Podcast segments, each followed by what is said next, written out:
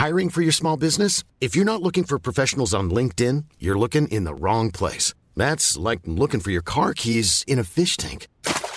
LinkedIn helps you hire professionals you can't find anywhere else, even those who aren't actively searching for a new job but might be open to the perfect role. In a given month, over 70% of LinkedIn users don't even visit other leading job sites. So start looking in the right place. With LinkedIn, you can hire professionals like a professional. Post your free job on linkedin.com slash people today.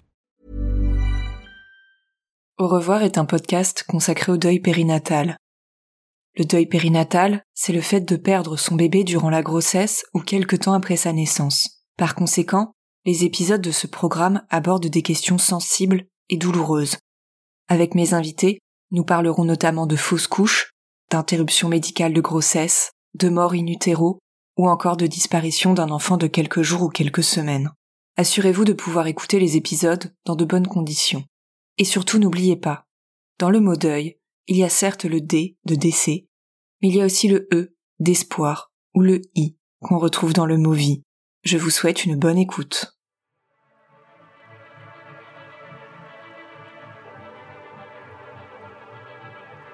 Olivia, Jade, Zachary, Noé, Ariane, Lina, Suzanne, mais aussi Garance, Alban, Mathilde, Anne, Marie-Clémence ou encore Aurel. Certains et certaines sont encore enfants, certains et certaines sont déjà adultes. Mais ils et elles ont un point en commun, le deuil a touché leur fratrie. Anne et Mathilde étaient petites lorsqu'elles ont été témoins du drame familial. Marie-Clémence, elle, est née après ce bébé, décédé à quelques mois de vie. Lina avait 4 ans lorsqu'elle a dit au revoir à son petit frère Edgar alors qu'il était encore dans le ventre de sa maman. Garance et Alban ont quant à elles agrandi la famille après le décès de leur grande sœur Louison. Car le deuil périnatal, ça frappe de plein fouet les parents, mais il ne faut pas oublier que ça marque profondément les enfants ceux qui étaient déjà nés et ceux qui sont venus après et qui n'ont pas pu connaître ce grand frère ou cette grande sœur. Pour parler de tout ça, je reçois aujourd'hui Solène Ekizian, docteur en psychanalyse et en psychopathologie, psychologue clinicienne et psychothérapeute. Solène est spécialisée dans les questions liées à la périnatalité et elle a accepté de répondre à mes questions à propos de la fratrie face au deuil périnatal, afin de vous donner quelques pistes pour amorcer le plus sereinement possible le dialogue avec vos enfants. Dans le premier volet de cette thématique, nous avons parlé ensemble des enfants aînés et nous allons aborder maintenant dans ce second volet la question des enfants nés après le début de ce deuil. Pourquoi leur annoncer qu'il y a eu un bébé avant eux et pourquoi est-ce important de le faire Tels sont les axes que nous allons maintenant explorer ensemble.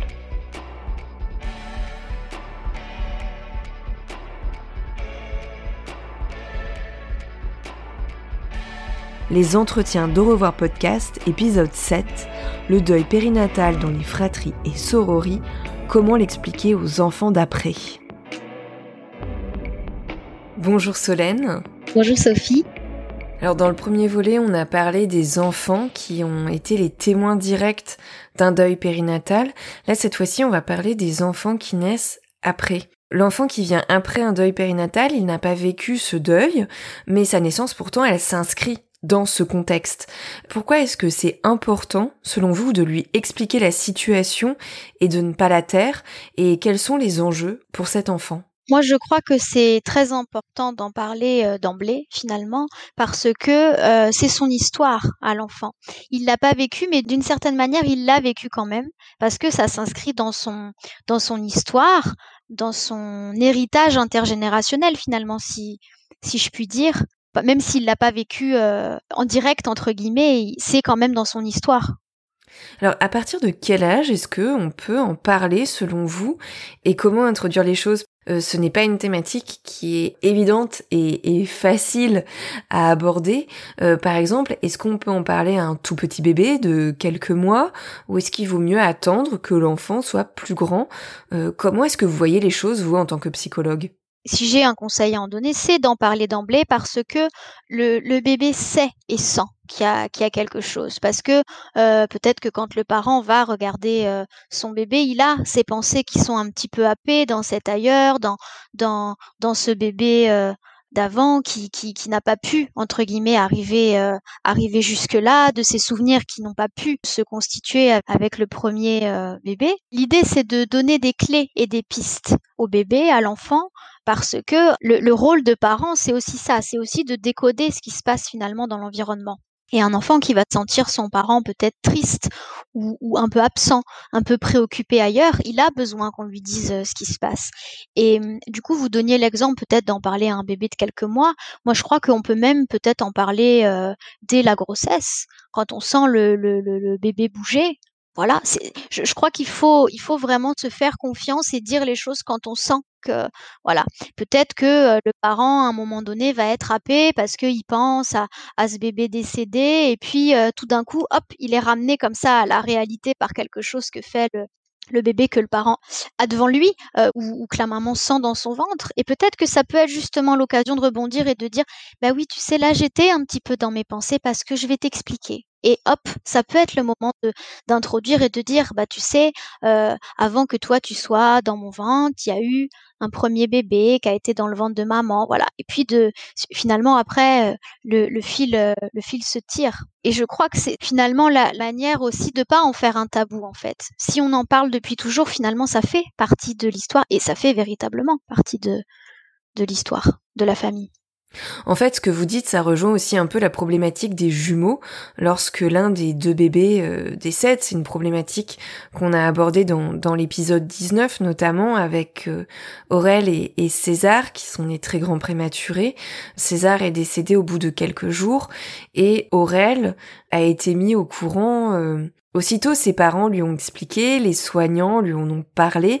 en fait, celui qui survit euh, à son frère ou à sa sœur, on l'informe de son histoire, on lui raconte, parce que euh, voilà, euh, son, son histoire à lui ou à elle est intimement liée à celle de ce frère ou de cette sœur avec qui il a partagé énormément de choses dans le ventre de sa maman. Tout à fait. Et je crois que c'est vraiment très important de, encore une fois, finalement, de donner des clés et des pistes de compréhension.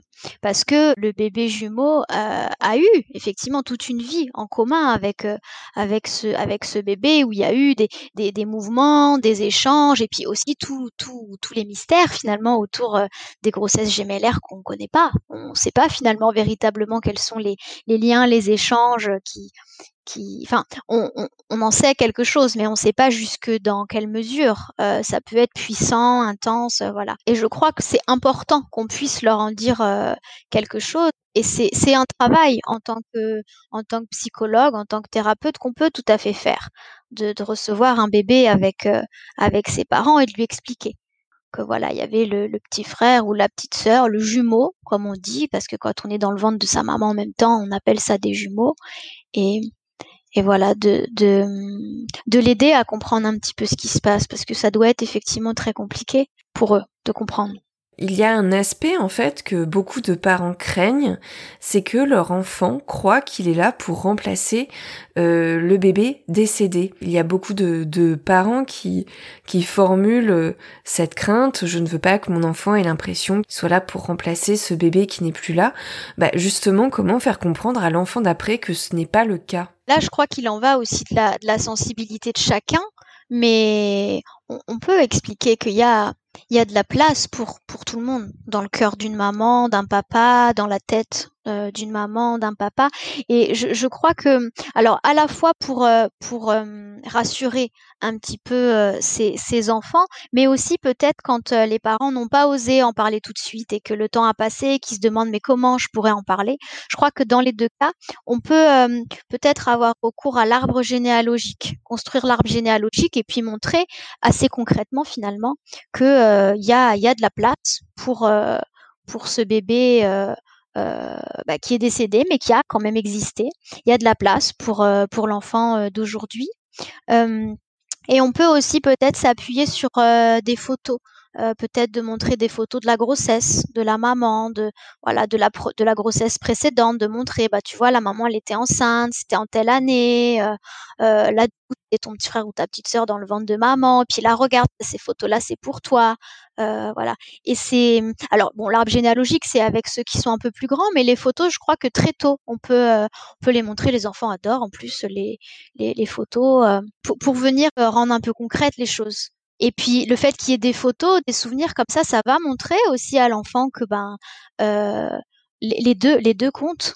Finalement, les deux ont compté pour maman, pour papa, s'ils ont pris euh, la peine de faire des photos, de, de garder tous ces souvenirs. Euh. Alors oui, effectivement, sans que ce soit forcément des, des photos de l'enfant décédé, parce que certaines peuvent heurter la sensibilité des enfants. Euh, on a souvent des photos de la grossesse ou, ou si jamais on n'en a pas, ce qui est parfois le cas parce que ce n'est pas toujours évident euh, d'en avoir en fonction du moment où l'enfant est décédé. Euh, parfois on peut avoir des photos mais, mais on ne voit pas le ventre véritablement de la maman en fonction du terme de la grossesse. On peut songer aussi à d'autres souvenirs que l'on a gardés, par exemple les échographies qui sont des traces visuelles malgré tout, c'est quelque chose de concret qu'on peut montrer. Oui, et puis ça peut être aussi, euh, si par exemple l'enfant euh, a une place au cimetière, on peut aller sur la tombe, ou si l'enfant euh, a été incinéré, que les cendres ont été dispersées quelque part, ou alors si les cendres sont entreposées au, au, carré du souvenir, ou des choses comme ça, voilà. C'est important d'essayer de trouver quelque chose d'un petit peu concret euh, même si c'est pas toujours si évident que ça, euh, comme euh, comme vous le dites. Voilà, sur sur, sur lequel s'appuyer pour pour montrer des, des, des traces finalement de de ce qui s'est passé avant l'enfant. Parfois, les parents, ils n'ont pas osé parler de l'enfant d'avant à l'enfant d'après. Et plusieurs années après, justement, ils ressentent le besoin de le faire. Comment est-ce qu'on peut introduire les choses auprès d'un enfant déjà grand qui n'a aucune connaissance de ce que ses parents ont vécu? On peut se dire qu'il n'est jamais trop tard pour le faire, mais malgré tout, ce n'est pas simple euh, de d'aborder le sujet dans ce que vous dites, le, parent, à un moment donné, peut-être va ressentir le besoin d'en parler, mais je crois que l'enfant a aussi besoin de l'entendre. Parce que même si ça n'a pas été dit, même s'il y a eu un non-dit comme ça au milieu, l'enfant, sans le savoir, a senti des choses. Il a senti forcément qu'à certains moments, son parent était absorbé ailleurs, était triste, et peut-être pleurait aussi devant lui. Et, c'est finalement venir mettre du sens dans l'après-coup, mais c'est pas grave. Et, et je suis tout à fait d'accord. Il est jamais trop tard. Il est jamais trop tard, vraiment. Donc on peut, comme on l'a dit, avoir recours à l'arbre généalogique, on peut essayer de montrer des photos, ou on peut aussi aller euh, consulter euh, un, thérapeute en expliquant, en disant très humblement, et je crois que c'est tout à fait entendable, en disant, bah voilà, il s'est passé ça dans notre histoire et on a, on n'a pas réussi à en parler. Aujourd'hui, on, pense que ce serait bien de le dire, mais on ne sait pas comment le dire. Et voilà. Et par rapport à ça, je crois qu'il faut aussi vraiment s'autoriser à, à, éventuellement contacter euh, différents euh, psychologues.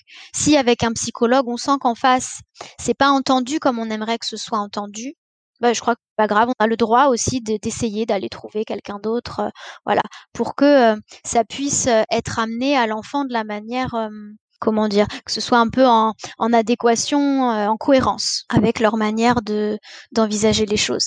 C'est tout à fait entendable que ce soit difficile d'en parler. Quand ça fait des années qu'on n'en a pas parlé, euh, voilà, on ne sait pas par quel, euh, par où commencer, comment dire. Il n'y a, a aucune honte, vraiment. Alors il y a un aspect qui me revient, qui est davantage lié aux grossesses qui sont consécutives à un deuil périnatal. Euh, ce sont en général des grossesses qui sont extrêmement anxiogènes. Et je sais qu'il y a beaucoup de femmes qui d'une certaine manière culpabilisent de ne pas réussir à se projeter à s'attacher à l'enfant qu'elle porte.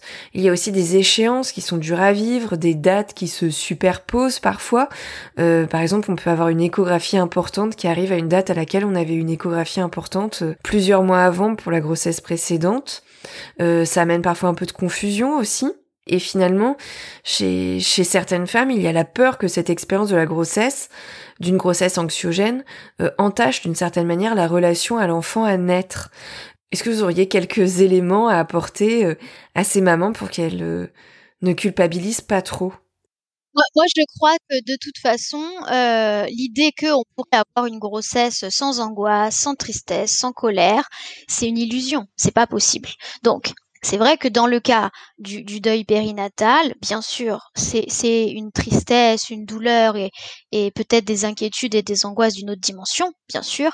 Mais euh, je crois que enfin moi en tout cas, c'est dans ce sens-là que, je présente les choses quand j'accompagne euh, des parents ou des mères, euh, voilà, quand il y a une, grossesse qui fait suite à, un deuil périnatal, sur le fait que c'est normal il y a quelque chose de très vrai aussi dans ce que vous disiez, c'est les dates, les échéances, qui, vont peut-être venir faire écho, euh, voilà.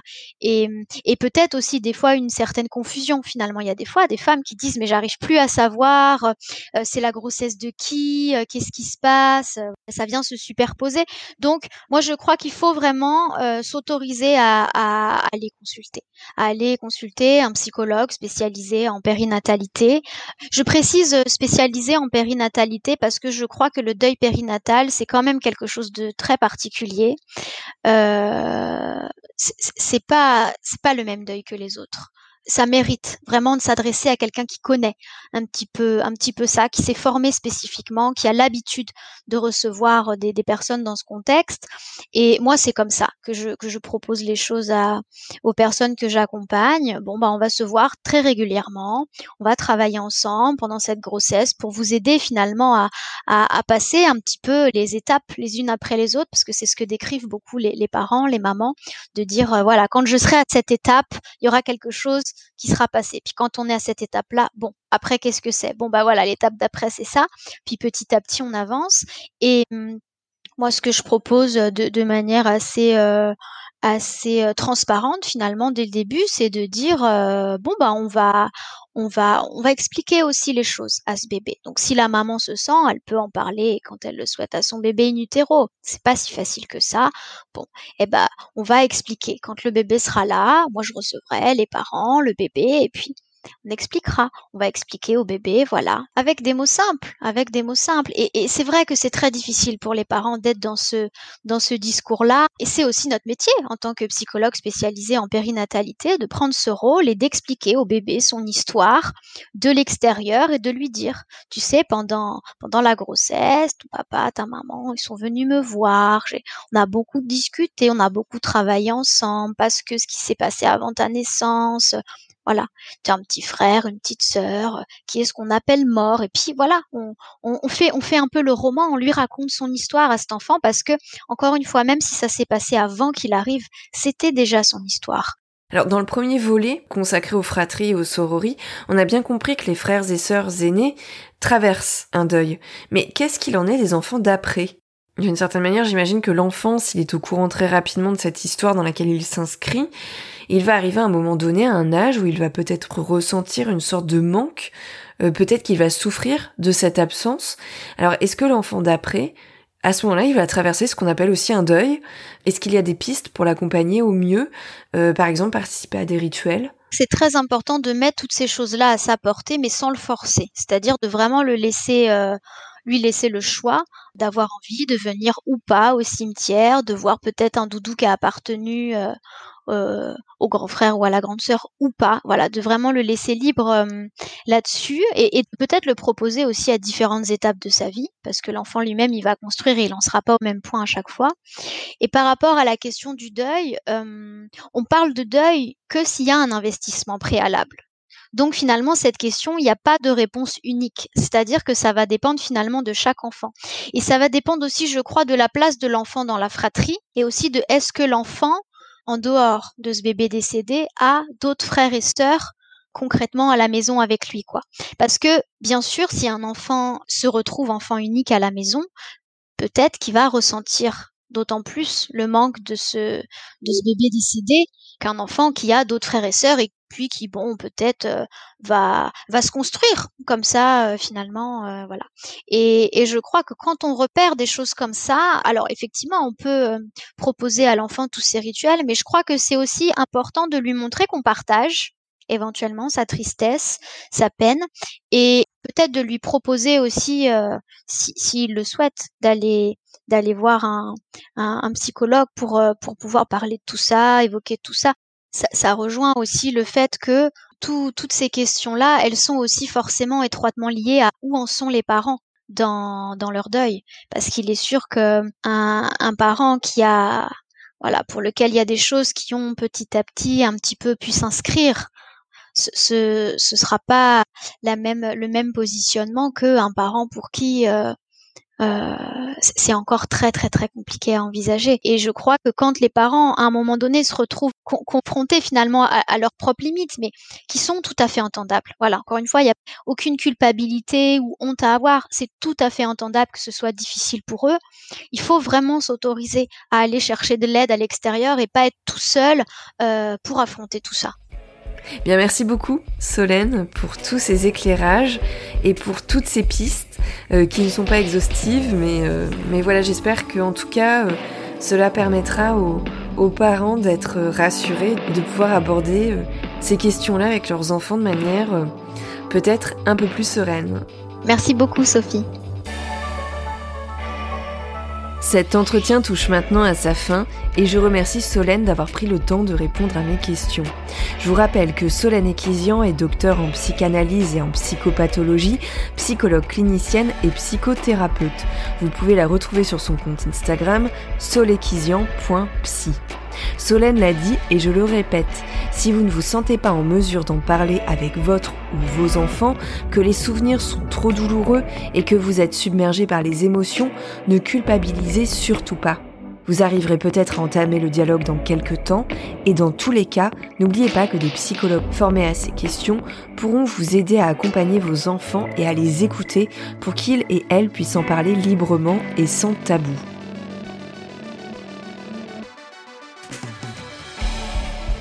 Par ailleurs, de nombreux livres ont été publiés ces dernières années pour aider au mieux les enfants confrontés à un deuil périnatal dans leur famille. Je vous mets quelques références dans la description de l'épisode.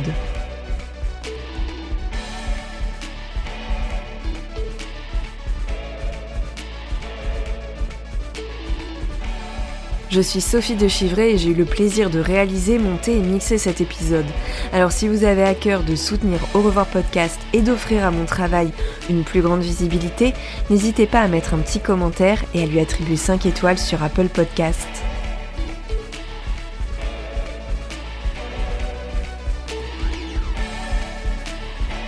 Je vous remercie pour votre écoute et je vous donne rendez-vous sur les réseaux sociaux et notamment sur le compte Instagram au revoir.podcast pour découvrir du contenu supplémentaire pour lever le voile sur le deuil périnatal. Je vous dis à très bientôt.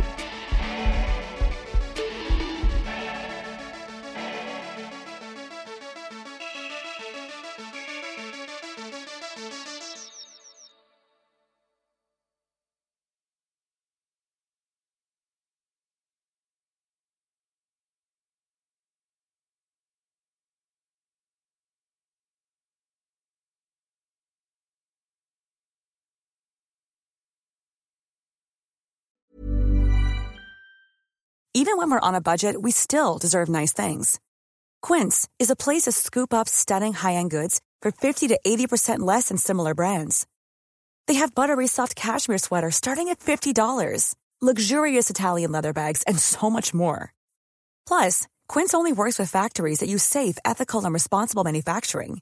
Get the high-end goods you'll love without the high price tag with Quince.